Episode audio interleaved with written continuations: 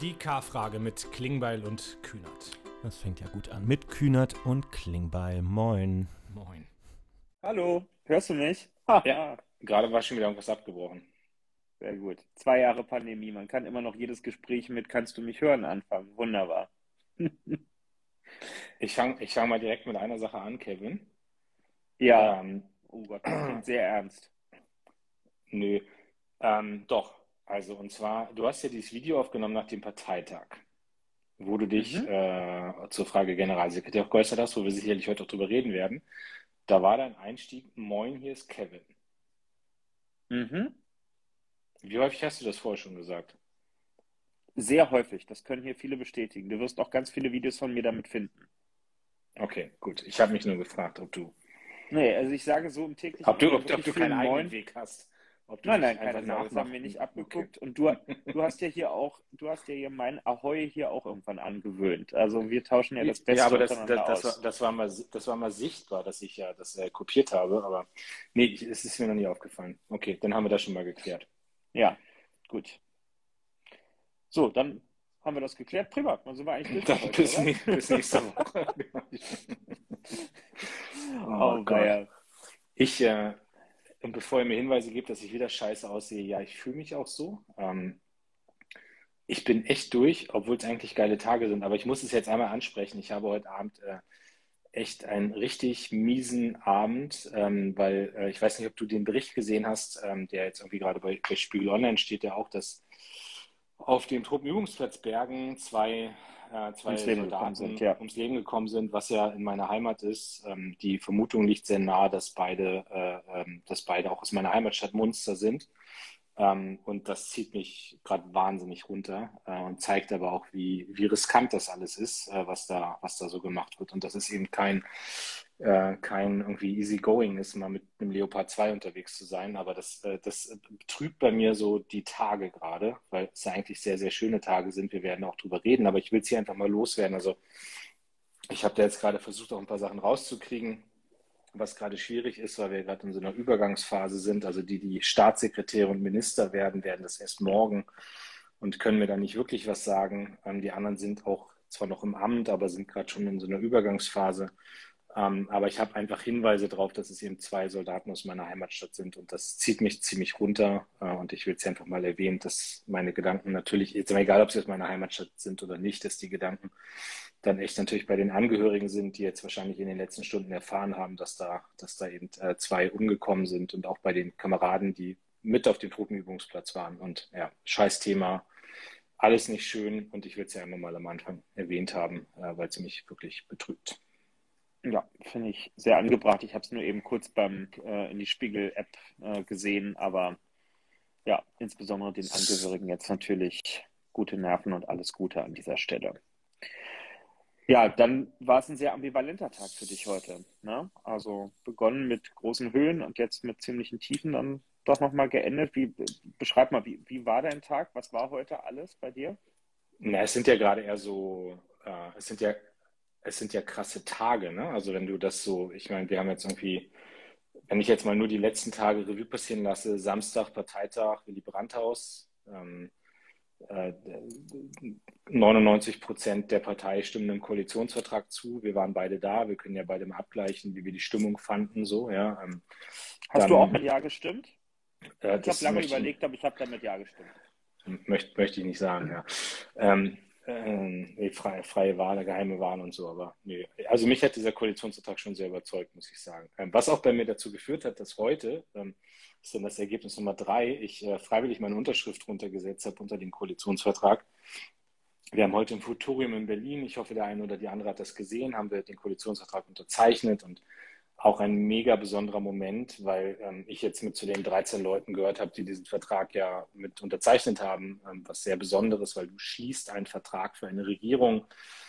Und gestern war dann auch nochmal ein sehr besonderer Tag, weil wir, warst ja auch mit dabei, in der Präsidiumssitzung, wo Olaf seine Ministerinnen und Minister vorgestellt hat und ähm, dann eben danach die Präsentation im Willy Brandt auf der Bühne. Und äh, da war ja schon so das ein oder andere Highlight dabei, um es mal äh, so zu sagen. Und äh, das fühlt sich ja gerade alles sehr gut an. So, und jetzt sind wir hier am Vorabend auch eines historischen Tags. Ich werde morgen ich weiß gar nicht, wann ich in den Bundestag fahre. Ich glaube irgendwie so um 7.30 Uhr oder um 7.45 Uhr. Ähm, und dann treffen wir uns irgendwann um neun im Plenum und dann geben wir eine Stimme ab. Und äh, diese Stimme ist ja dann auch sehr entscheidend für die Frage, wer wird der nächste Bundeskanzler. Und das ist schon ganz cool. Absolut. Gehen wir kurz nochmal der Reihenfolge durch. Das Besondere ist ja nicht nur, dass du eine von 13 Unterschriften unter diesem Koalitionsvertrag heute abgeben durftest, sondern dass deine Unterschrift zu den wenigen gehört, die man entziffern kann. Einige werden was aber, was ja. aber muss man wirklich meine und also ich gehöre ja wirklich zu den Leuten, die eine der, der, der schlimmsten Handschriften der Welt haben. Also es hat äh, in meinem Team auf den Weihnachtsfeiern ähm, das hat es über Jahre mein Spiel gegeben, ähm, dass äh, mein damaliger Büroleiter immer irgendwelche Begriffe, die ich irgendwo mal aufgeschrieben habe im Laufe des Jahres, die wurden mit so einem Beamer an die Wand projiziert und dann mussten alle raten, was das heißt. Und ich habe es selbst nicht gewusst. Also ich konnte meine eigene Schrift nicht lesen. Gehörst du zu den, kannst du deine eigene Schrift lesen? Ja, das kann ich schon, aber sie ist potthässlich. Also ich habe eine richtige Sauklaue auch. Ne? Also die ist auch einfach nicht, die ist auch nicht ästhetisch, sondern ich kriege das einfach nicht hin, außer wenn ich so einen richtigen Schönschreibestift habe, ähm, ansprechende Buchstaben zu bringen. Aber ich glaube, man kann die, die Buchstaben grundsätzlich als solche erkennen. Aber das, was insbesondere Olaf da als Unterschrift heute abgegeben hat, ist schon. Also es, ja, es sieht eher wie so ein chinesisches Schriftzeichen aus aber es war die Langversion. Also das ist wirklich, äh, Olaf kann noch kürzer. Ich habe äh, schon ein paar Mal gesehen, wie er unterschrieben hat. Aber genau, ich habe mir heute Mühe gegeben. Ich habe heute in Schönschrift geschrieben, weil ich mir gedacht habe, heute machst du mal nicht schnell, schnell, sondern heute schreibst du mal einmal deinen Namen aus. Ähm, ist ja vielleicht so ein historisches Dokument und ich will auch noch in fünf Jahren wissen, was ich dahin geschrieben habe. Und deswegen habe ich ein bisschen äh, mir, mir Mühe gegeben heute beim Unterschreiben. Aber ja, ich mir ist auch, mir fällt auch auf meinen Namen, kann man lesen. Und da waren nicht so viele dabei, glaube ich, die man lesen konnte, ne? Äh, nee, waren tatsächlich nicht, nicht so richtig viele mit dabei. Ich glaube, Norbert war auch noch ganz gut zu lesen. Ja. Aber naja. Ja, aber war, war schön, die Bilder sahen gut aus. Äh, wer, welcher arme Mensch musste denn diesen Tisch organisieren? Also für alle, die es nicht gesehen haben, es gab einen Tisch, auf dem unterschrieben wurde und der war extra nochmal gebrandet äh, mit äh, irgendwie einem Hinweis auf die Fortschrittskoalition und so. Also war das eine extra Anfertigung oder war das einfach beklebt? Nee, das war, äh, das, das, äh, boah, das weiß ich gar nicht, aber also ich, das war jetzt keine extra Anfertigung. Ähm, aber das kann ich dir sagen, organisiert hat das, äh, hat das äh, die großartige Bianca, also die ja häufig auch die K-Frage reinspielt. Meine Pressesprecherin hat das äh, mit dann jeweils einer Person von der FDP und einer Person von den Grünen und äh, sozusagen dann auf der anderen Seite, was jetzt nicht nur die Pressearbeit war, sondern die ganze Inszenierung war ja auch Benny also derjenige, der bei dir im Team ist und hier ab und zu mal die K-Frage mit betreut, auch mit dabei. Und äh, ich, ich, weiß jetzt nicht genau, in welcher Aufteilung die es gemacht haben, aber ich glaube, die beiden haben da, haben da mit den größten Verdienst von SPD-Seiten dran, dass das heute alles so gut funktioniert hat. Und ich fand es auch mega, weil ich hast, weiß nicht, ob du das gesehen hast im Fernsehen, aber über dem Tisch war ja quasi eine Kamera, die von unten, äh, von oben runter gefilmt hat und das dann ja. alles auch noch mal aufgehalten hat, wie wir da am Schreiben waren. Ja war schon, war schon wirklich was Neues. Also auch in der Inszenierung muss man jetzt mal sagen. Ähm, ich hatte dann gesehen, ihr hattet auch, ähm, also ich hatte das während der Verhandlung schon mitbekommen, es gab äh, Fotografen, die immer mal wieder im Rahmen der Verhandlungen dabei waren und ähm, so aus dem Hintergrund mal draufgehalten haben. Und ihr habt ja, aber weißt so du wer? große Abzüge äh, in Schwarz-Weiß davon auch präsentiert, ne? Genau, Dominik Butzmann, der uns beide auch mal fotografiert hat. Wir beide haben doch mal Stimmt. dieses ähm, Zeit-Doppelinterview äh, gehabt. Stimmt, und da haben wir auch Savini Dominik, waren, ja. Mhm. Genau, wo wir da in diesen, ich glaube, wir haben ein so ein Foto auf der Straße gemacht, wo ich immer Schiss hatte, dass jetzt einer von uns beiden gleich vom Auto überfahren wird. Mhm. Und das war auch mit Dominik Butzmann. Ich habe ein paar Fotos heute getwittert, ähm, abfotografiert, genau, und wir hatten so 20, 30 Bilder ausgestellt. Ähm, und das hat auch einen Grund, weil ich, ähm, also ich habe ja schon mal Koalitionsverhandlungen organisiert. Du wirst es ja beim nächsten Mal dann machen als Generalsekretär, aber bei mir war es jetzt das zweite Mal. Und ähm, letztes Mal waren die Koalitionsverhandlungen ja direkt nach den gescheiterten Jamaika-Verhandlungen. Und Jamaika war so öffentlich, war so präsent mit den ganzen Selfies und allem drum und dran, dass, ähm, dass wir damals eine strikte Policy hatten zu sagen, es gibt keine Bilder.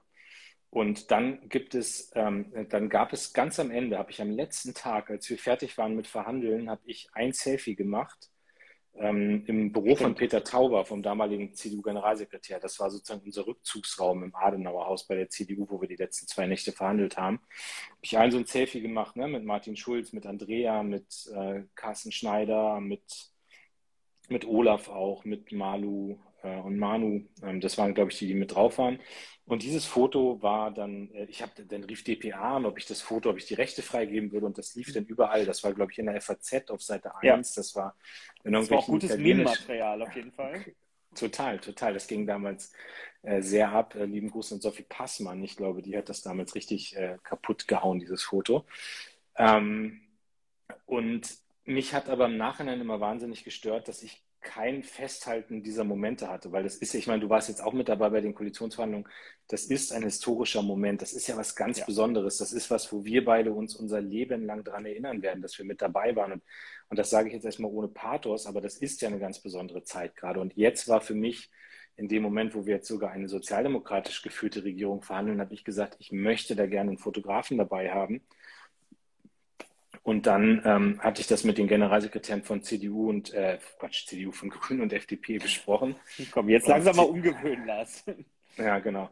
Und äh, spätestens morgen kann ich. Ähm, und äh, dann haben wir einen Fotografen dabei gehabt, dann fünf Tagen, glaube ich, oder so. Und ich habe heute mal so, ich habe heute einfach mal so locker 600, 700 Bilder durchgeguckt. Und das ist schon geil. Ja? Das ist schon, ist schon was sehr Besonderes. Und ähm, jetzt gucken wir mal, wie wir die irgendwie veröffentlichen. Ein paar haben wir heute ausgestellt. Ähm, und ich, jetzt letzter Satz und Gedanke dazu, ich will jetzt gar nicht so lange reden, aber was ich halt immer geil finde, ist, wenn ich äh, zum Beispiel das bei amerikanischen Präsidenten auch sehe, die ja immer Fotografen dabei haben. Ne? Und es gibt so, ähm, Pete Sousa heißt der, glaube ich, das ist der Obama-Fotograf gewesen. Da gibt es so ein mega Bildband, ja, der hat Obama einfach über acht Jahre begleitet und hat die besten Fotos, hat auch mal eine Ausstellung gehabt, die jetzt in Berlin war, wo ich dann war. Und ich finde das schon cool. Also ich finde, in der deutschen Politik wird viel zu wenig richtig gut fotografiert. Das Punkt. Ja, als du das gerade erzählt hast, ist mir erst wieder richtig bewusst geworden. Du bist ja damals Generalsekretär geworden im Dezember 2017. Äh, da sind wir ja erst anschließend in die Koalitionsverhandlungen reingekommen. Das heißt, quasi eine deiner ersten Amtshandlungen war, direkt Koalitionsverhandlungen zu führen. Glück für alle, die am Ende von Koalitionsverhandlungen Generalsekretäre werden und ja, aber ins war, Tagesgeschäft einsteigen können. Hm. Also und stell dir vor, also du wirst jetzt ja, äh, reden wir ja auch nochmal drüber, ne? Also äh, ich meine, du wirst jetzt, ähm, bin ich mir sicher, freue ich mich drüber, äh, drück dir die Daumen, gib dir selbst meine Stimme auch, aber du wirst ja am Samstag zum Generalsekretär gewählt. Und das war bei mir auch so. Ich bin am Samstag gewählt worden und dann stell dir vor, du müsstest am Montag äh, bei mir war es Peter Altmaier, bei dem saß ich dann zu Hause. Der wohnt da, äh, ich sage jetzt mal nicht, wo er wohnt, das gehört nicht in so, in so ein Dings rein, hier in so einen Podcast. Aber war ich bei ihm zu Hause und dann haben wir angefangen, über die Sondierungsgespräche zu reden. Und das war natürlich, äh, das war für mich, ich meine, du bist jetzt schon, doch, so kann ich das sagen, du bist jetzt schon mehr Profi, als ich das damals war. Ich war damals ich war damals schon ein paar Jahre im Bundestag, aber ich, du warst jetzt stellvertretender Parteivorsitzender und so weiter. Und für mich war das natürlich auch ein Megaschritt, dass du da mit dem Kanzleramtschef dann gesessen hast und dann musst du natürlich aufpassen, dass er dich nicht über den Tisch zieht. Ne? Und ich meine, da sage ich jetzt schon mal, da ist der letzte Koalitionsstreich ganz gut geworden, aber der jetzige ist nochmal besser. Das glaube ich auch, genau. Wir kommen gleich noch auf den Parteitag, der am Samstag kommt. Vorher kommt ja morgen die Kanzlerwahl und das Kabinett. Und du hast äh, eben kurz beiläufig Twitter angesprochen, wo du heute Bilder geteilt hast. Und bei Twitter äh, leite ich jetzt mal über und sage, ich hatte gestern den erfolgreichsten Tweet, seit ich auf Twitter unterwegs bin. Und zwar habe ich während äh, Olaf im Willy Brandt-Haus auf einer kleinen Bühne stand und die Kabinettsmitglieder verkündete, habe ich mich an die Twitter-Gemeinde gerichtet und habe ihnen mitgeteilt, äh, in quasi einem genscherhaften Moment bin ich auf den Balkon getreten und habe Ihnen mitgeteilt, dass Ihr Gesundheitsminister und der Rest äh, ging dann in großem Jubel der Masse sozusagen unter. Äh, ich glaube, der Tweet hat irgendwie 54.000 äh, Fefs oder so heute. Karls eigener hat 100.000, indem er gestern sich bedankt hat für die Unterstützung. Ähm, also wie die Atzen damals schon gesungen haben, hey, das geht ab, wir haben Karl Lauterbach, Karl Lauterbach. Ähm, lasst mal ein paar Herzen hier unten reinfliegen, wenn ihr das auch ganz geil findet. Und äh, wie findest du denn das, Lars? Ich, ähm, das war schon sehr emotional. Ich weiß jetzt gar nicht, ob ich das hier verraten darf, aber ähm, ich hatte ja die große Ehre, am Wochenende Karl final anzurufen. Also ich erzähle es jetzt einfach mal. Aber ich, also Ja. Karl äh, hatte, Karl hatte Wusste schon ich das auch noch Gespräch nicht. Klasse. Ja, siehst du.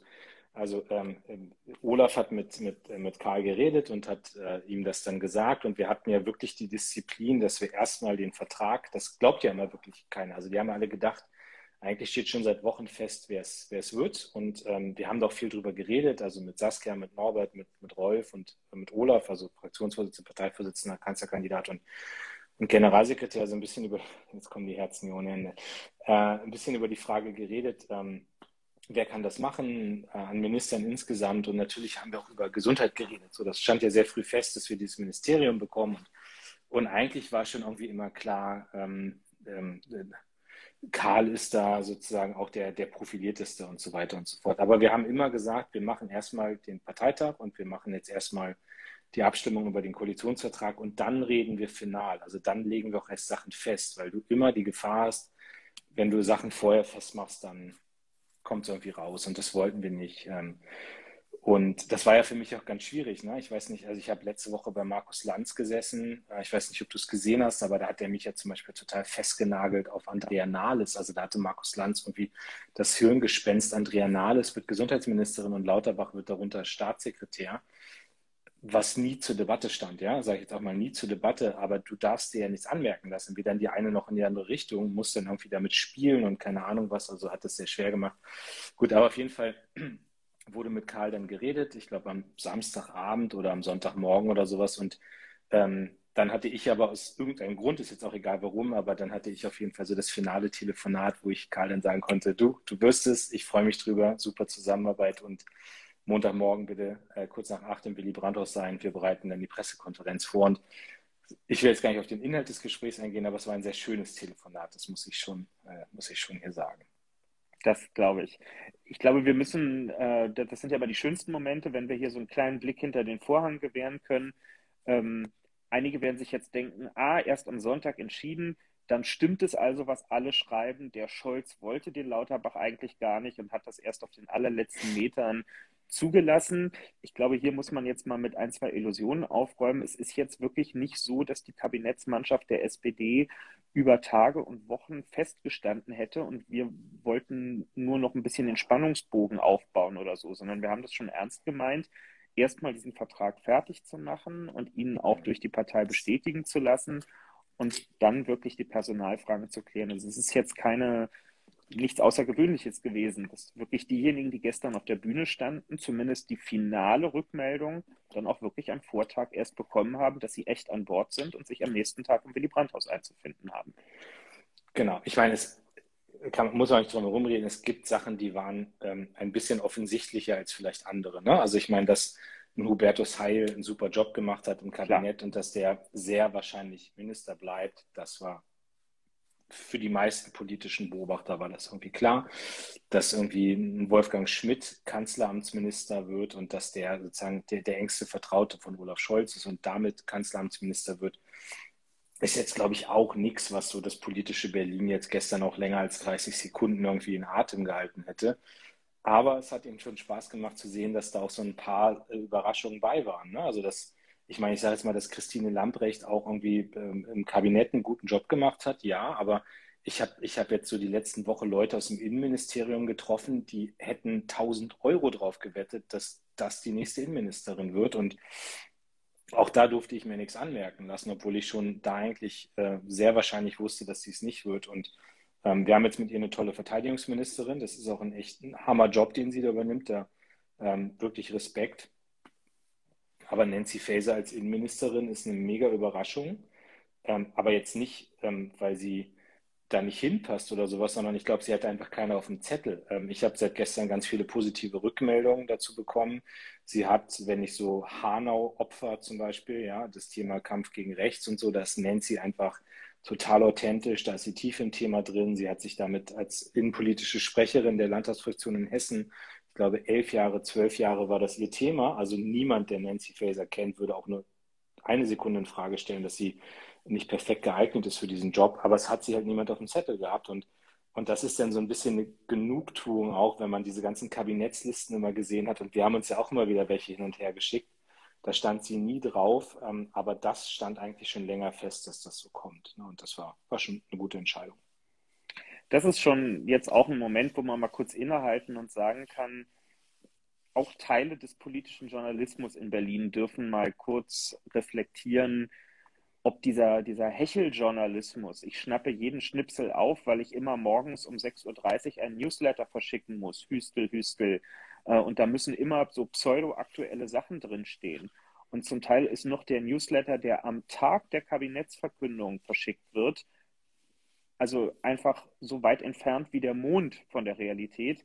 Das ähm, sollte einem schon zu denken geben, ob diese Art von Informationsaufbereitung wirklich immer der Weisheit letzter hm. Schluss ist. Ja? Und wir können ja alle die Schnipsel auf Twitter und so sehen, wie ein Herr Jörges am Wochenende noch bei Bild TV sitzt und sagt, ja, ich habe da bei einem Edelitaliener in Berlin habe ich Leute getroffen, also von denen habe ich aber ganz sicher gehört, dass Karl Lauterbach nicht Mitglied des nächsten Kabinetts werden wird. Ja, und einen Tag später kommt dann doch alles ganz anders, als Hans-Ulrich Jörges sich das so gedacht hat. Und ähm, so wird man anscheinend Experte im deutschen Fernsehen mit solchen steilen Thesen.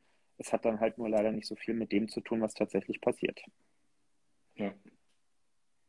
Ja, das ist so, also, ähm, also insofern, das war, war ein sehr schöner Tag und ich meine, die Stimmung dann auch, du warst ja im Präsidium mit dabei, wenn die dann alle, die wussten ja auch teilweise untereinander nicht, wer es wird. Also ich habe jetzt nicht am Sonntag Karl Lauterbach erzählt, äh, komm mal morgen um acht ins Willy Brandt-Haus und dann ist da noch der künftige Minister so und so und so und ich, ähm, ich ähm, war dann auch in einer äh, in der Maske. Also das ist jetzt vielleicht für manche auch komisch, aber das ist so. Ja, du hast dann halt eine Maske im Willy Brandt-Haus. Wenn man da vor die Fernsehkameras geht, dann muss man aus so einem kaputten Gesicht wie mir immer noch ein bisschen was rausholen und geht dann morgens da kurz in die Maske und und da war ich dann, ich habe äh, Nancy Faeser morgens im Hotel abgeholt, ähm, weil ich die auch ins Willy Brandt-Haus kriegen musste. Also die hat ja kein Fahrer oder sonst was in Berlin. Die wäre einfach normal an den Journalisten vorbeimarschiert und dann habe ich sie morgens im Hotel abgeholt ähm, mit, mit meinem Wagen und dann sind wir in die Tiefgarage vom Willy Brandt-Haus und sind dann direkt in die Maske gegangen und da saß dann Svenja Schulze und dann wussten die beiden natürlich, ah, okay,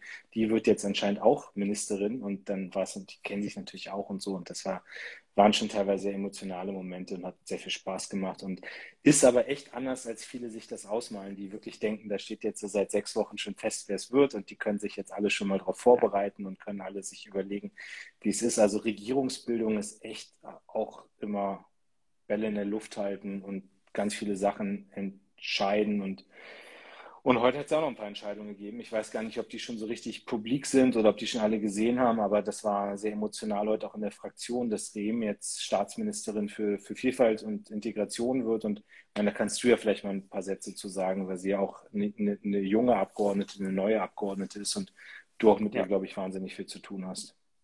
Genau. Also nur für alle, die unsere Begrifflichkeiten manchmal nicht kennen, Maske heißt nicht, dass man sich so eine Gummimaske übers Gesicht zieht, sondern Maske, das ist das, wo man so Puder ins Gesicht geschmiert bekommt, damit man nicht ganz wo so müde aussieht. Augenringe wegkommen, genau. Genau, wo die Augenringe wegkommen. Ähm, übrigens sehr lustig, dass einige ja am Sonntag während der Anne-Will-Sendung, wo Karl zu Gast war, auf Twitter spekuliert haben, er würde Minister werden, denn er sei frisch frisiert und rasiert und das würde dafür sprechen, dass er sich schon für den nächsten Tag schick gemacht habe.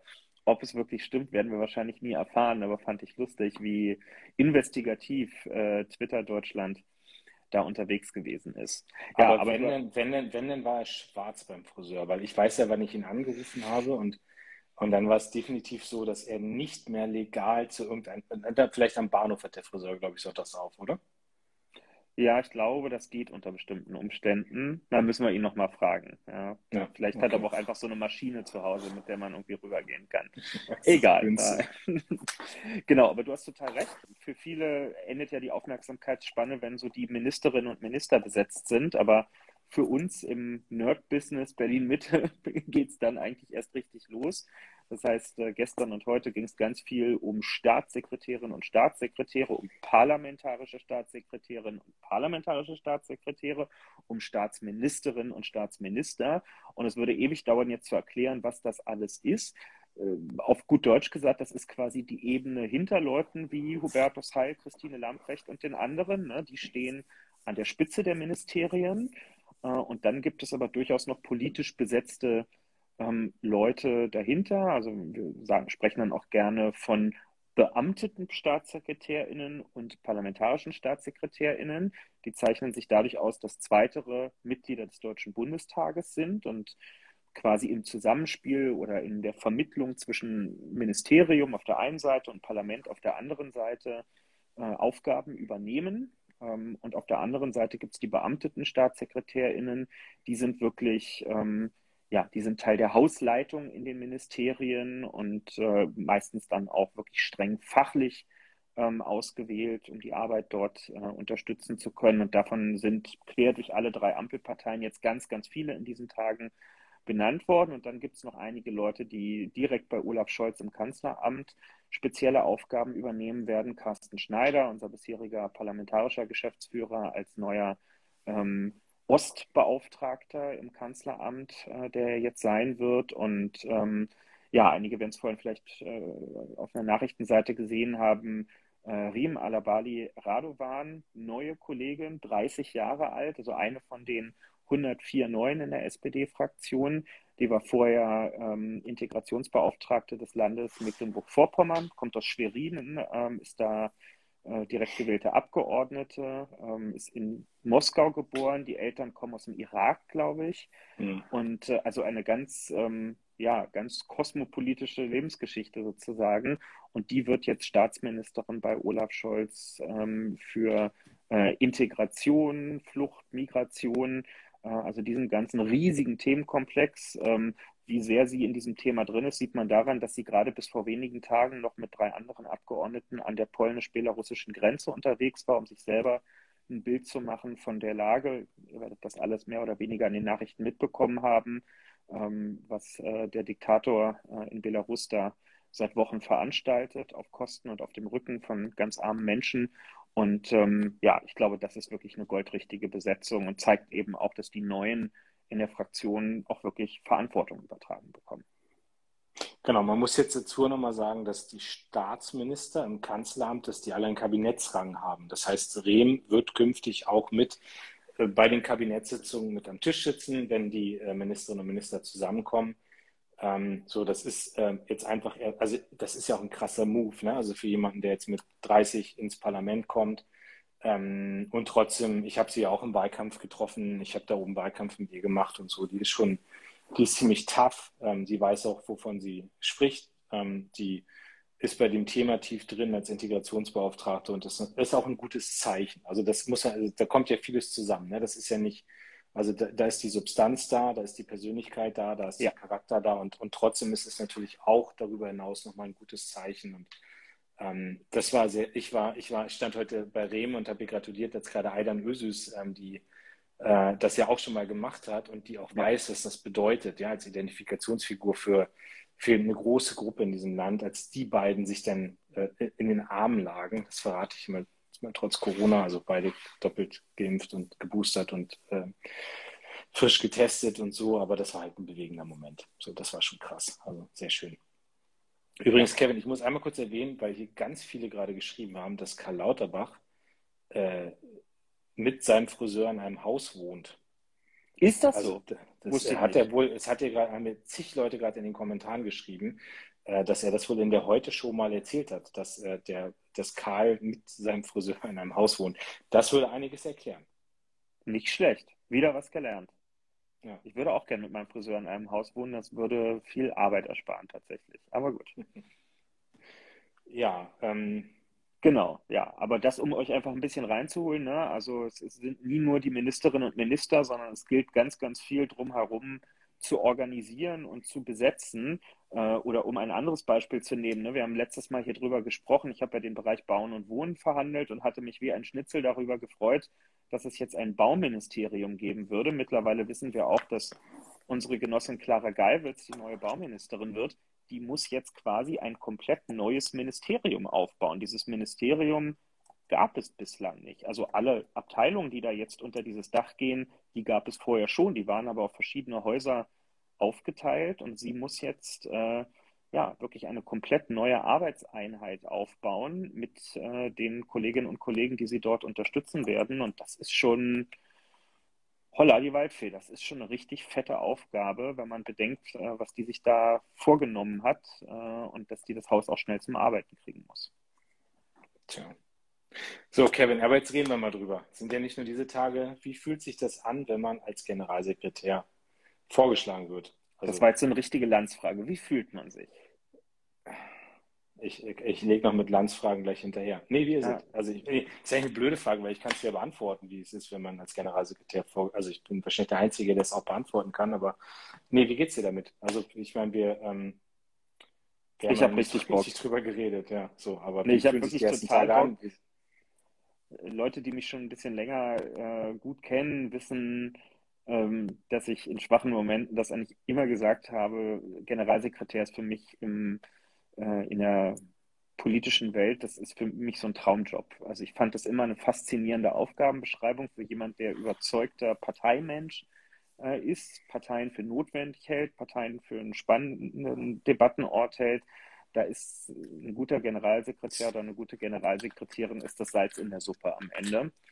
Und äh, deswegen habe ich richtig Bock drauf, aber natürlich auch krasse, äh, krassen Respekt. Ne? Einerseits, weil du echt die Latte hochgelegt hast in den letzten vier Jahren. Also jetzt nicht nur wegen des Wahlsieges im Sommer, sondern äh, einfach was so moderne, zeitgemäße Kommunikation angeht und ähnliches. Da sind wir, glaube ich, wirklich äh, Welten vorangekommen äh, in dieser ganzen Zeit.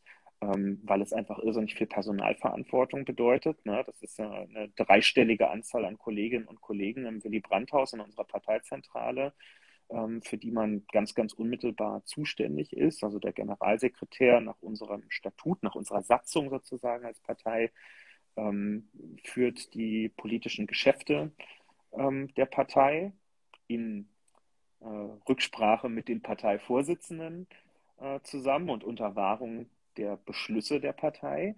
Und das klingt irgendwie so, das klingt so protokollarisch, dass sich das so von alleine ergibt, aber das ist schon eine Menge Verantwortung, die damit einhergeht. Ne? Und ich habe das jetzt am Wochenende im, im Interview bei T-Online gesagt, wo ich mal so ein klein bisschen angefangen habe zu skizzieren, was ich vorhabe. Ähm, mir ist wichtig, diesen Stolz, den unsere Mitglieder und auch die vielen, die uns gewählt haben, im Moment in sich haben nach diesem wilden Jahr 2021, den zu wahren, dafür zu sorgen, dass SPD-Mitglieder und Leute, die uns nahestehen, auch in einem Jahr noch sagen können, stark. Die Partei ist gut aufgestellt, das macht Spaß, denen zuzugucken. Die sind überzeugt, die sind zielstrebig ähm, und äh, die legen eine gute Politik vor. Und ähm, dazu einen Beitrag zu leisten, das äh, wäre schon was. Und schade, dass es kein richtig, richtiger Parteitag mit allem drum und dran am Samstag wird, ne, weil das wirst du auch erinnern. Ähm, so einen Moment vergisst man nicht, wenn der Tag der eigenen Wahl, wenn abends noch Parteiabend im Palais am Funkturm ist und man sich noch 33 Bier reinkippen kann und äh, am nächsten Morgen sehr, sehr verkatert noch zum Parteitag geht. Das sind auch Momente, die in Erinnerung bleiben. Ja, äh, du, ich meine, mir geht es ja ähnlich. Eh also ich meine, ich äh, würde auch lieber als Parteivorsitzender gewählt werden auf einem ähm, äh, normalen Parteitag, drei Tage, hunderte Leute. Ich glaube, wir hatten tausend Journalistenanmeldungen oder das war zumindest das, womit wir gerechnet haben oder so, dass 1000 Journalisten kommen. Und jetzt sitzen wir am Samstag äh, im Messegelände mit wenigen Leuten. Also ich, keine Ahnung, jetzt am Samstag waren vielleicht 80, 90 da oder sowas. Jetzt ist nochmal ein größerer Raum, aber es sind gleich viele Leute, also Präsidium und Parteivorstand und diejenigen, die gewählt werden. Und ein paar wenige Gäste. Rainer Hoffmann ist da vom DGB. Äh, wir haben zwei internationale Gäste da. Ähm, Pressevertreter sind ein paar da. So.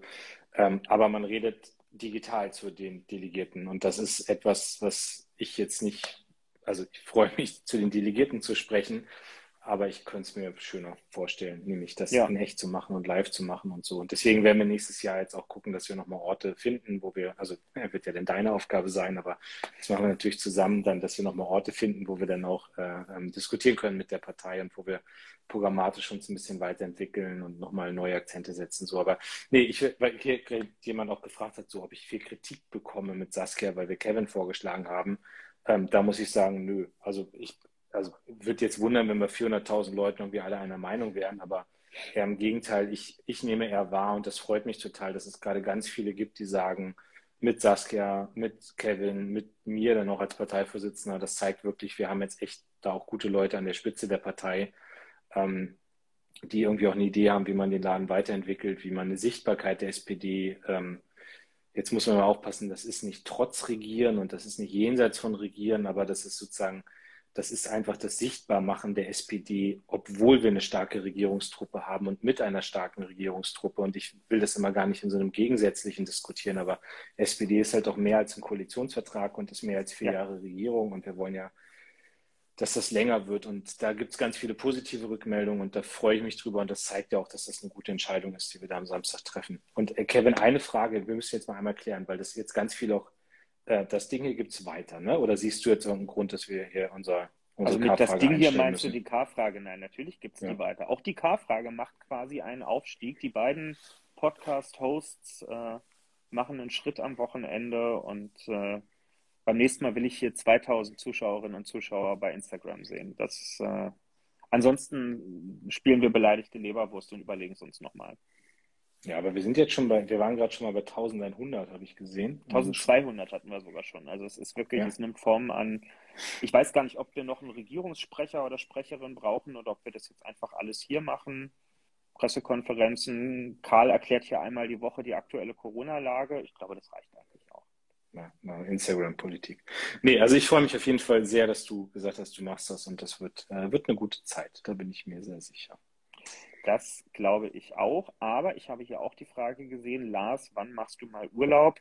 Wird es, also du musst jetzt nicht sagen, äh, ob du irgendwie wegfährst und wenn ja, wann genau, aber wie ist das? Äh, ich glaube, das können wir jetzt auch mal sagen. Über einen Jahreswechsel gibt es Bereitschaftsdienst in der Politik? Muss dann irgendjemand noch einsam in der Parteizentrale sitzen und warten, ob über DPA irgendeine Meldung kommt? Oder konntest du die letzten Jahre dann auch über Weihnachten mal ein bisschen abschalten? Also ja, irgendwie klappt das schon. Du machst ja in der Politik nie Urlaub so 100 Prozent. Also ich ich meine, du bist genauso ein Handy-Junkie wahrscheinlich wie ich, ja. Also ich meine, wie lange kannst du denn wie, wie lange wie lang kannst du dein Handy weglegen? Na, so lange wie ich schlafe nachts. Ja, so. Ähm, okay, ich schaffe es im Urlaub auch mal länger. Also das ist, wenn ich jetzt irgendwie, also keine Ahnung, wenn wir jetzt irgendwie tauchen sind oder sowas oder wenn wir eine längere Strecke Rennrad fahren oder sowas, dann kann ich es auch mal länger weglegen. Ähm, und über die Feiertage, wenn du so am Weihnachtsbaum sitzt mit der Family, dann geht das auch. Ne? Also das ähm, aber es kann halt immer was passieren und, ähm, und trotzdem äh, werden wir versuchen, mal so von, keine Ahnung, 22., 23. Dezember bis Anfang des Jahres mal runterzufahren. Ich meine, es, es war ein wahnsinnig krasses Jahr. Ne? Und das, das Krasse ist ja nicht vorbei. Ich meine, über ein Thema haben wir jetzt heute hier noch gar nicht gesprochen, weil wir ganz viel gerade über die SPD reden. Aber über all dem, was hier gerade passiert, äh, steht ja das Corona-Thema auch noch. Und das ist ja das, was hier gerade den Takt auch der Republik bestimmt. Ähm, und das Thema geht ja auch weiter. Aber ich, also ich bin mir sicher, dass wir alle über die Feiertage auch im Austausch sein werden und dass wir gucken, äh, äh, ob man irgendwo noch was machen muss. Aber es wird jetzt ja nichts geben, wo wir eigene Themen setzen oder wo wir aktiv was betreiben wollen. Aber es ist eigentlich immer was passiert. Ne? Also ich, es war Corona, ich weiß noch von ein paar Jahren, vor zwei Jahren oder sowas gab es gleich Anfang des Jahres einen Drohnenanschlag auf den Soleimani, auf den General dann ähm, im, im Irak war das, glaube ich, ne? oder in Pakistan. Ja, keine Ahnung. Ich weiß, ich war, ich war nur durch Zufall, ich war durch Zufall gerade da auch in der Nähe. Also ich war durch Zufall in der Region gerade und dann war, war die Frage, ob ich denn da auch irgendwie Gespräche führen kann und so. Also äh, total verrückte Sachen, die da noch passieren und ähm, und sowas kann halt immer sein, aber ich hoffe einfach mal nach diesem Jahr, also ich sage es auch ganz ehrlich und ich lese ja die ganzen Kommentare, dass ich fertig aussehe, in Iran war es, danke.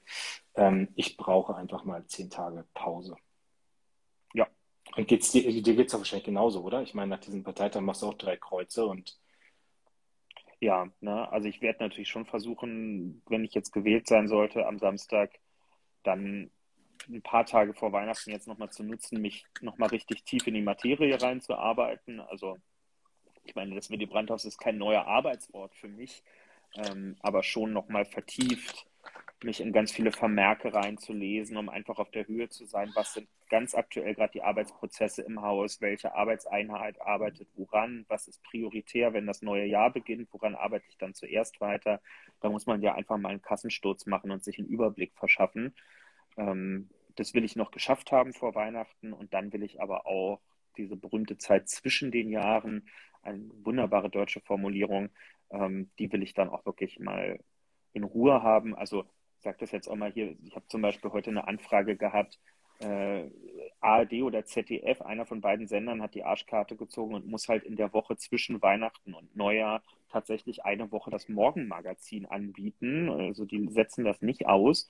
Und ihr kennt das ja vielleicht, Morgenmagazin, ARD, ZDF gibt es halt immer so zur vollen Stunde, manchmal auch zur halben Stunde gibt es halt so Interviews.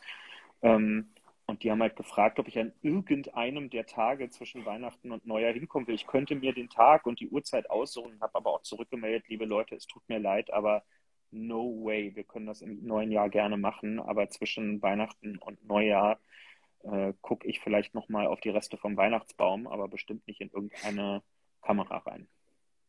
Weißt du, wo ich jetzt gerne mal hingehe? Ähm, äh, ZDF Morgenmagazin, äh, der 8 Uhr Slot. Weil?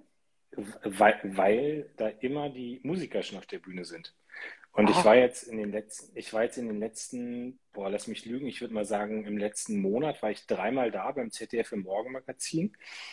Beim ersten Mal habe ich ähm, Clouseau kennengelernt. Der war auch gerade da, der hat auf der Bühne, ich bin einfach zu ihm hin, höre auch seine Musik und habe ihn angequatscht, der wusste auch, wer ich bin und so, also war ein nettes Gespräch und so weiter und so fort. Äh, das zweite Mal, dass ich da war, war, äh, war Roland Kaiser da, ähm, der Genosse Kaiser und äh, war super nett. Also echt, der Typ ist ja echt Bombe. Ich meine, du hörst seine Musik. Ich bin jetzt nicht so der größte Fan seiner Musik, aber der Typ ist ja so als Gesamtkunstwerk. Ne? Ich meine, wie alt ist der jetzt? Irgendwie 75 oder sowas? Ja? Nein, nein, der ist noch keine 70. Nein. Doch. Nein. Okay, irgendwer muss mal gerade gucken, wie alt Irgendjemand muss bitte nebenbei bei Wikipedia Roland Kaiser gucken und uns das Alter hier reinschreiben. So, erzähl weiter, okay, hast du noch getroffen? Nein, auf jeden Fall, auf jeden Fall. Also Roland Kaiser irgendwie jeden Abend auf der Bühne und whatever. Also geiler Typ auf jeden Fall. Und, äh, und jetzt war ich die Woche da und habe auch einen Bekannten, also okay.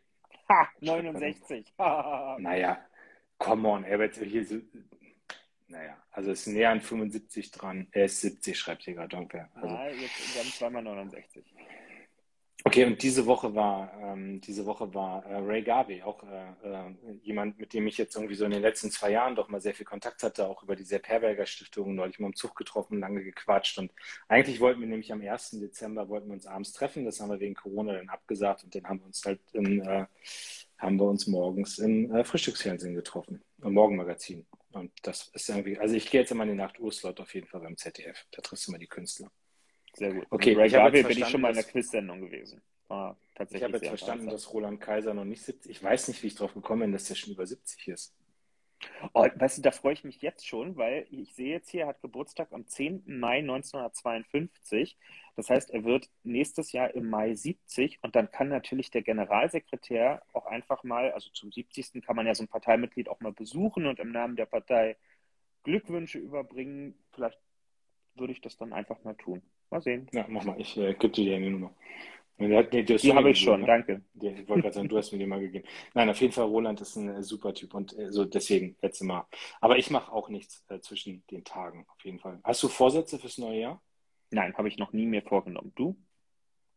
Ja, manchmal schon, so mehr lesen, mehr Sport oder sowas, aber ich scheitere damit. Ich nehme mir sowas immer im Jahr vor. Ja, klappt auch meistens ganz gut. Äh, haben wir noch eine K-Frage? Habe ich mich auch gefragt gefragt und dann dachte ich, naja, weder Bianca noch Benny haben sich bemerkbar gemacht in den Kommentaren. Normalerweise protestieren sie ja nach so 35 Minuten, wenn wir sie noch nicht aufgerufen haben, also immer. Aber irgendwie. Wahrscheinlich haben die K-Frage einfach schon mit beantwortet bei irgendwas. Ja. Hm. Weißt du nicht, wie geil das ist, dass wir morgen Sozialdemokraten zum Bundeskanzler wählen? Also ich, ich finde also, das wirklich, ja. Ich, ich versuche die ganze Zeit mir Strategien zu überlegen, wie ich das morgen angemessen reflektieren kann. Weil ich habe Angst, dass dieser Tag einfach so durchrauscht und äh, ich gar nicht innehalten kann, um zu realisieren, dass wir nach 16 Jahren das Kanzleramt wieder übernehmen, dass wir kaum mehr als ein halbes Jahr, nachdem man uns für klinisch tot erklärt hat, äh, einfach mal nicht nur die Wahl gewonnen haben, sondern das Ganze jetzt auch ein Ziel bringen. Das finde ich schon ziemlich geil. Die K-Frage. Weihnachten, Weihnachten steht vor der Tür. Habt ihr bei all dem Politikstress noch Zeit für Geschenke besorgen? Ach du Scheiße, jetzt kommen ja die ganz schlimmen Themen hier. Äh, wenn ja, habt ihr schon alle Ideen und wer bekommt was? Auweia. Was bist denn du für ein Geschenkekauftyp? Ähm, von der Art der Geschenke oder Zeitpunkt? Generell. Also ich kann dir mich ganz genau beschreiben. Okay, dann fang du mal an. Also ich gehe immer am 23. los mit dem guten Vorsatz, für alle richtig gute Geschenke zu kaufen, drehe nach einer Stunde, wo es überall voll ist, komplett genervt um und verschenke Gutscheine. Oh nee, Lars, bitte. Das, da hätte ich jetzt mehr erwartet. Also, nee, so, ich, so, so bin ich. Ich bin, also dann bist du im Vergleich zu mir der Typ Frühstarter. Ich habe mittlerweile so einen Leistungssport daraus gemacht. Äh, am, am 24. haben wir die Geschäfte noch bis 14 Uhr offen. Das ist ja so ein halber Öffnungstag. Und ähm, ich versuche jedes Jahr meine Rekordzeit, in wie wenig Minuten ich alle Einkäufe erledigen kann, äh, zu choppen. Und ich glaube, der Rekord liegt bei einer Stunde 17 Minuten, wo ich dann am 24. Dezember alle Geschenke beisammen habe. Heißt aber natürlich, man hat sich vorher überlegt, was man macht. Und zugegeben, je mehr ich jetzt Politik gemacht habe, desto häufiger habe ich, ähm, bin ich zur Theaterkasse gegangen und habe Tickets für irgendwas verschenkt, weil in der Familie irgendwann immer so das Wehklagen kam, man würde mich ja so wenig sehen. Und dann dachte ich, naja, wenn das euer Schmerz sozusagen ist, dann ist doch das Beste, was ich schenken kann, dass wir gemeinsam Zeit irgendwo verbringen. Und ähm, dann habe ich halt, weiß ich nicht, irgendwelche Kabarettkarten oder in Berlin kann man ja immer prima ins Tippi am Kanzleramt oder in die Bar jeder Vernunft gehen. Also so Sachen, wo man abends zusammen gut essen und eine Flasche Wein zu sich nehmen kann und dann passiert aber auf der Bühne irgendwas Darstellerisches oder so. Das mache ich eigentlich immer ganz gerne, weil dann habe ich einen Abend, wo ich mit meinen Eltern oder meinen Großeltern oder so unterwegs bin und dann haben alle was von. Der 24. schreibt gerade, ist irgendwie dieses Jahr zu, wahrscheinlich ist ein Sonntag oder sowas. Ja. Musst du deinen Plan ändern. Müssen wir mal gucken. Ja, also ich, es wird mir irgendwas einfallen auf jeden Fall. Genau. Ja, ich, also ich nehme das jedes Mal vor, anders zu machen. Aber also mein Problem ist, bist du so eine, also weißt du, was du dir wünschst?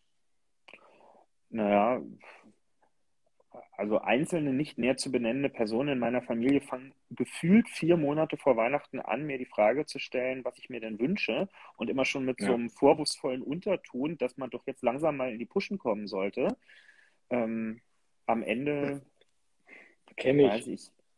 Ja, also ich habe mir dieses so. Jahr habe ich mir so einen, ich habe mir so einen Rucksack rausgeguckt, den ich, ähm, den ich mir einfach irgendwie aus irgendeinem Grund würde ich mir den selber nicht holen, aber bin sehr scharf darauf, ihn zu haben. Und das werde ich jetzt, glaube ich, mal irgendwem mitteilen.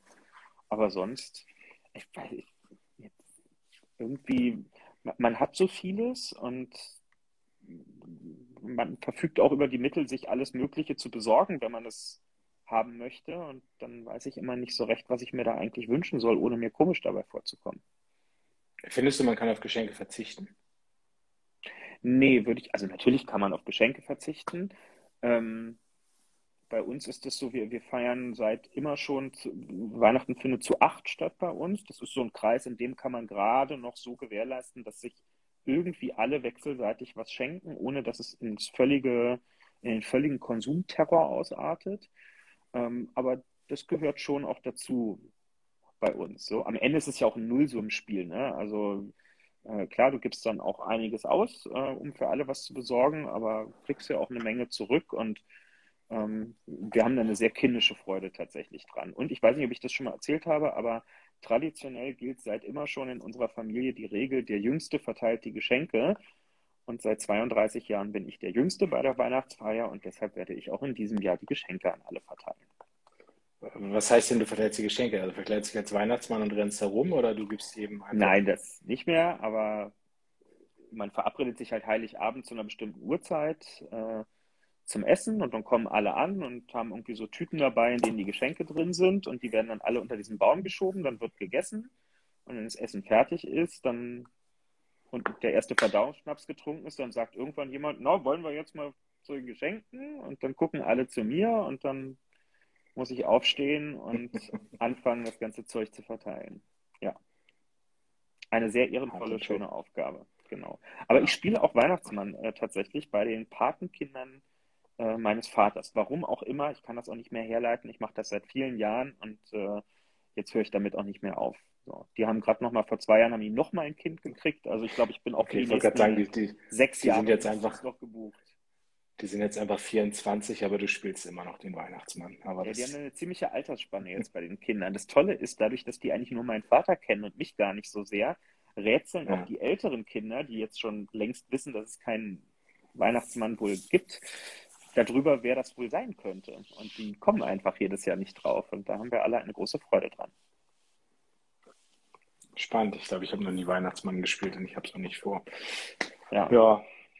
Wie, wie, ist bei dir? Ihr feiert zu zweit, du Nein. und deine Frau, oder seid ihr mehr? Nee, wir sind, wir sind in Munster äh, bei, bei meinen Eltern und mit meiner Schwester und ihren Kindern am Heiligabend und dann wechseln wir irgendwann nach Düsseldorf zur Familie meiner Frau äh, am ersten Weihnachtstag. Ähm, genau, aber das ist so, ich, weißt du, also ich habe vorhin gefragt, ob man Geschenke braucht oder sowas. Ich bin so, ich, für mich ist ja Zeit echt mit so das größte Geschenk. Ne? Also einfach entspannt mit Leuten irgendwo zu sein und, und dieses Geschenke besorgen hat für mich halt immer einen wahnsinnigen Stressfaktor. Also das ist so, ich brauche selbst keine Geschenke, weil es bei mir ähnlich ist, wie du es gesagt hast. Irgendwie, wenn ich jetzt irgendwie einen Rucksack sehe, dann kaufe ich mir den und dann würde ich ihn mir jetzt nicht kaufen, um irgendwie ein Geschenk nehmen zu können. Ähm, und ähm, aber ich, ich, für mich ist so dieses Zeit haben, runterkommen, entspannen, Leute sehen, die man auch, und gerade in diesem Jahr muss ich sagen, also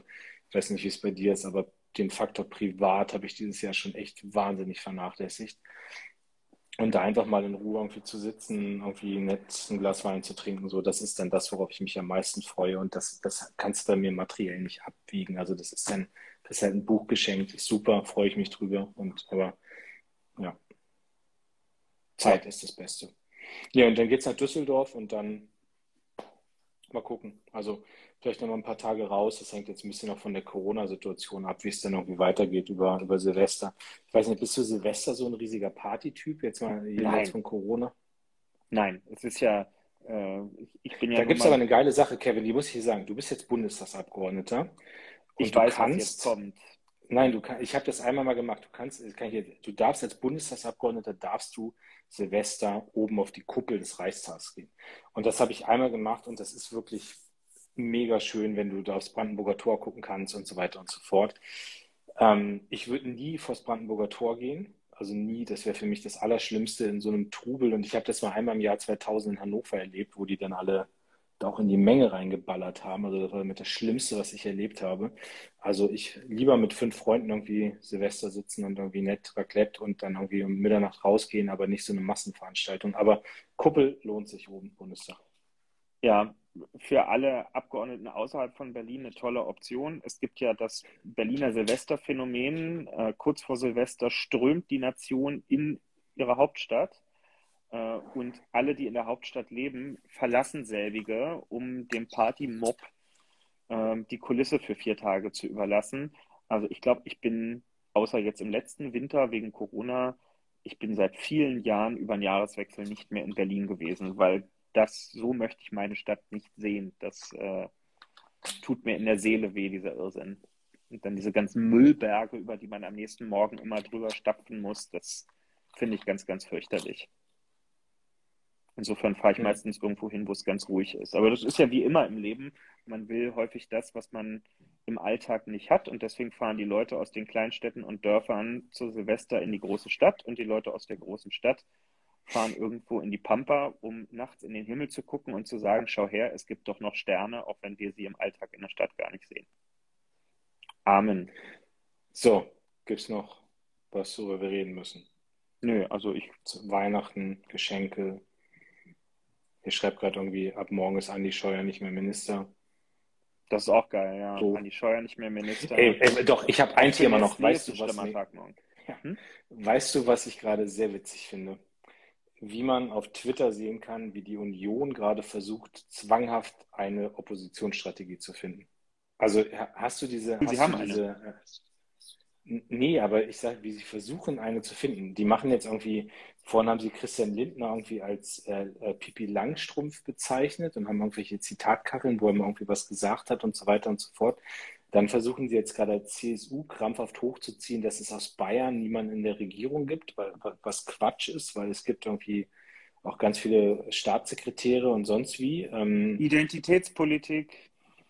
Ja, äh, irre. Also so und, und dann, ähm, also es ist interessant zu sehen, wie die Partei sich da gerade wirklich bemüht, nach 16 Jahren äh, Macht äh, jetzt irgendwie äh, klarzukommen in der Opposition. Also spannend. Wir werden das jetzt weiter beobachten hier und darüber reden. Absolut. Und äh, wer das mitbeobachten möchte und mir ein bisschen mentalen Beistand leisten möchte, kann morgen Abend in der ARD einschalten, wenn ich das erste Mal auf Friedrich Merz im deutschen Fernsehen treffe und mich mit ihm gemeinsam mit Sandra Maischberger unterhalten darf. Ich freue mich ja schon richtig drauf.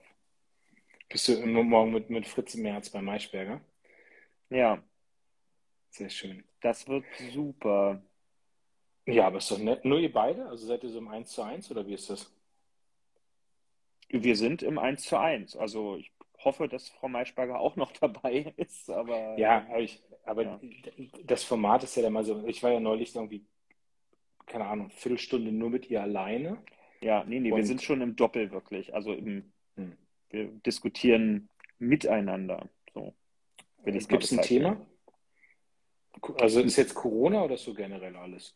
Nö, ich glaube, es ist schon so ein bisschen Ausblick jetzt auch auf die Wahlperiode, Union in der Opposition, SPD in der Regierung, wie geht man miteinander um und ja, bin, bin gespannt. Und er will sicherlich natürlich, ich meine, die sind ja jetzt, äh, wenn man sich gut informiert, dann kriegt man ja mit, dass da irgendeine Mitgliederbefragung gerade bei der Union läuft, aber es interessieren sich nicht so viele dafür. Und ich glaube, er möchte morgen noch mal ein paar CDU-Mitglieder darauf aufmerksam machen, dass man sich da beteiligen kann. Naja. Also ich, ich finde nee, ich find ja super. Also ich finde, also wählt alle Friedrich Merz, finde ich. Absolut, absolut. Ja. Guter Mann. Also ich will mich da nicht einmischen, soll jeder selbst entscheiden, was er macht, aber ich, den kann man schon wählen. Das ist gut. Das ist gut. Ja, für alle. Absolut. Genau. Ähm, sonst noch irgendwie Sachen? Was steht an bis zum Parteitag? Irrsinnig viele Mediensachen, ne? Einfach, also es ist ja alle, die morgen nicht äh, tagsüber so klassisch 9 to 5 arbeiten müssen, können ja mal zwischendurch reinschalten. Also morgen Kanzlerwahl äh, im Bundestag. Phoenix ist dabei, aber ich glaube auch ARD, ZDF immer wieder und es wird viele Interviews geben. Also ich bin, bin bei Phoenix morgen, ich bin beim ZDF mit äh, Nicole Diekmann zwischendurch nochmal im Gespräch. Also es gibt ganz viel Möglichkeit, das zu verfolgen und wir können vor Ort äh, kommentieren. Ähm, genau, also da ist einfach eine Menge zu tun. Ich muss irgendwann nochmal ein paar Stichpunkte für die Rede am Samstag aufschreiben. Ich glaube, das musst du wahrscheinlich auch nochmal tun. Du hast auch ein bisschen mehr Redezeit und musst dir daher ein paar Stichpunkte mehr äh, vorher noch aufschreiben. Genau, und so gehen die Tage jetzt durch. Ich meine, wir haben ja auch die Woche noch, noch weitere Sitzungstage. Wir hatten heute in erster Linie äh, Lesung nochmal äh, Weiterentwicklung des Infektionsschutzgesetzes. Äh, am Freitag werden wir dann zweite, dritte Lesungen haben. Also ist ja jetzt nicht so, dass wir nur Scholz wählen diese Woche, sondern äh, es wird ja beispielsweise auch noch Corona-Politik daneben gemacht. Ja. Weil gar ein paar Leute fragen, die Kanzlerwahl ist morgen um neun. Um neun geht's los, genau. Dann ist, da gibt es ja keine Aussprache, es wird ja nicht ausdiskutiert, wer Kanzler wird, sondern der Vorschlag steht im Raum und dann äh, wählen wir in geheimer Abstimmung per Namensaufruf. Das heißt, da gehen arme Menschen ans Mikrofon und müssen hintereinander alle 700 Schlag mich tot Namen vorlesen. Und immer wenn man aufgerufen wurde, kann man langsam sich auf den Weg zur Wahlurne machen und seine Stimme abgeben. Und irgendwann am späten Vormittag, frühen Mittag haben wir dann ein Ergebnis und ein Kanzler. Ja, ich glaube, ich, genau, ich glaube so 13, nee, ich glaube, das Ergebnis gibt es schon äh, gegen kurz nach 10. Und dann ja. fährt, fährt Olaf ja zum Bundespräsidenten, kriegt dann die Ernennungsurkunde, die Vereidigung, kommt dann wieder zurück, legt dann seine Amtszeit ab. Ich glaube, das ist so gegen 13 Uhr oder sowas. Oder nee, dann kommen die Minister, ne? Also ja, genau, ja. ich habe es irgendwie alles im Kalender drin stehen, I don't know. Es wird morgen irgendwie ein sehr ehrenvoller Tag auf jeden Fall. Genau, und dann Samstag Parteitag, haben wir gerade schon drüber geredet, digital. Die Woche danach. Natürlich auch mit Phoenix, die wieder dabei sind. Wie sollte es anders sein? Herr Schärfer. Gerhard Schärfer, bester Mann, macht's möglich. Nur leider wenig Ahnung von Fußball. Hat, Naja. Diese Woche war ein bisschen aggro, hatte ich das Gefühl. Wie steht's denn bei Ja. Dortmund? Weiß das jemand? Nee, weiß ich auch nicht, aber hoffentlich pfeift Felix Zweier nicht. Das wäre Ah, das war ein bisschen albern. Ein klarer Freistoß. Aber ist halt so, immer wenn man verliert, dann ist der Schiedsrichter schuld. Ähm, genau, ich bin nächste Woche bei Lanz. Ich auch. Wann bist denn du da? Sind wir zusammen Ähm, da? Ich bin äh, bei diesem Jahresrückblick, also bei Oh, also der feine Herr beim Jahresrückblick. Ui. Menschen, wie heißt das? Menschen, Men- Menschen 20, 2021. Also immer, ja, Ja. da war ich, ich war bei Menschen 2018 äh, mit Robert Habeck damals zusammen. Äh, war, war sehr lustig. Ja, viel Spaß. Lass mich, ra lass mich raten, weil du da mein Leben schwer gemacht hast zu GroKo. unter anderem auch, auch deshalb. War eine lustige Sendung. Es war eine, in der auch Alexander Jorde mit Christian Lindner war und ihn ganz schön gegrillt hat. Wunderbar. Aber richtig Was ist denn das für ein... Ich, ja gut, ich, ja, ich bin da auch irgendwie. Und wann bist du bist bei Lanz äh, in der, in der normalen Sendung nächste Woche? Ja, ich bin Dienstag da. Ich weiß immer, ist ja mal nicht so ganz klar, ob die Aufzeichnung für denselben Tag ist oder für einen später, aber auf jeden Fall nochmal für nächste Woche. Ach, und ich soll dich zurückgrüßen von Mickey Beisenherz, bei dem ich gestern ja in der Sendung war. Und äh, ich hatte ihn von dir gegrüßt und jetzt darf ich zurückgrüßen. Schöne neue Welt. So macht man das jetzt hier. Guter Mann. So Kevin, Jo, spannende Zeiten, historische So. Zeiten. Ja. Dortmund führt, nicht so wichtig, aber äh, der Rest schon. Wir der einzige. Sieg, den Schwarz-Gelb diese Woche einfahren wird. Morgen gewinnen die Morgen Roten. früh Anzug und Krawatte? Äh, weiß nicht, wo würde man denn um 23.08 Uhr noch eine Krawatte herkriegen? Nein, keine Krawatte. ich- Schwachsinn. Ich kann, ich, kann, ich kann dir eine mitbringen. Ey, du willst morgen Kanzler, dann ich mir eine Krawatte. Äh, nein, tut man nicht. Und ich wette mit dir, die Mehrheit äh, der potenziellen Schlipsträger in der Fraktion wird morgen auch keine tragen. Aber wenn du auch Glück nicht. hast, nehme ich einen Sakko Keine mit. Sorge. Ich, äh, ich verzichte morgen auch auf Krawatte. Sehr gut. Alles klar, ihr Lieben. Vielen Dank. Nächste Woche versuchen wir wieder zu schalten. K-Frage geht weiter, egal was passiert. Genau. Jetzt könnt ihr noch eine Folge Dexter gucken und dann hören wir uns nächste Woche wieder. Bis Ah, dahin. nee. Ah. Böhmermann hat gesungen für mich. Das müsst ihr euch nochmal anhören. Mein, hast du es gesehen? Nee, habe ich Hast du nicht. gesehen, dass Jan für mich gesungen hat? Nein, habe ich nicht gesehen. Lars Klingbeil, I gave you my heart. Nee, wie heißt das? But the very next day. Alter Schwede, lieber, ich habe Jan Böhmermann eine SMS geschrieben, weil es war wirklich das Schlimmste, was er mir antun konnte, diesen Weihnachtssong auf mich um, umzumünzen. Ich werde es nicht nachgucken. Ich werde jetzt davon träumen und werde es hoffentlich überleben. Genau, liebe Grüße an Jan. Ciao, Tschüss. ciao.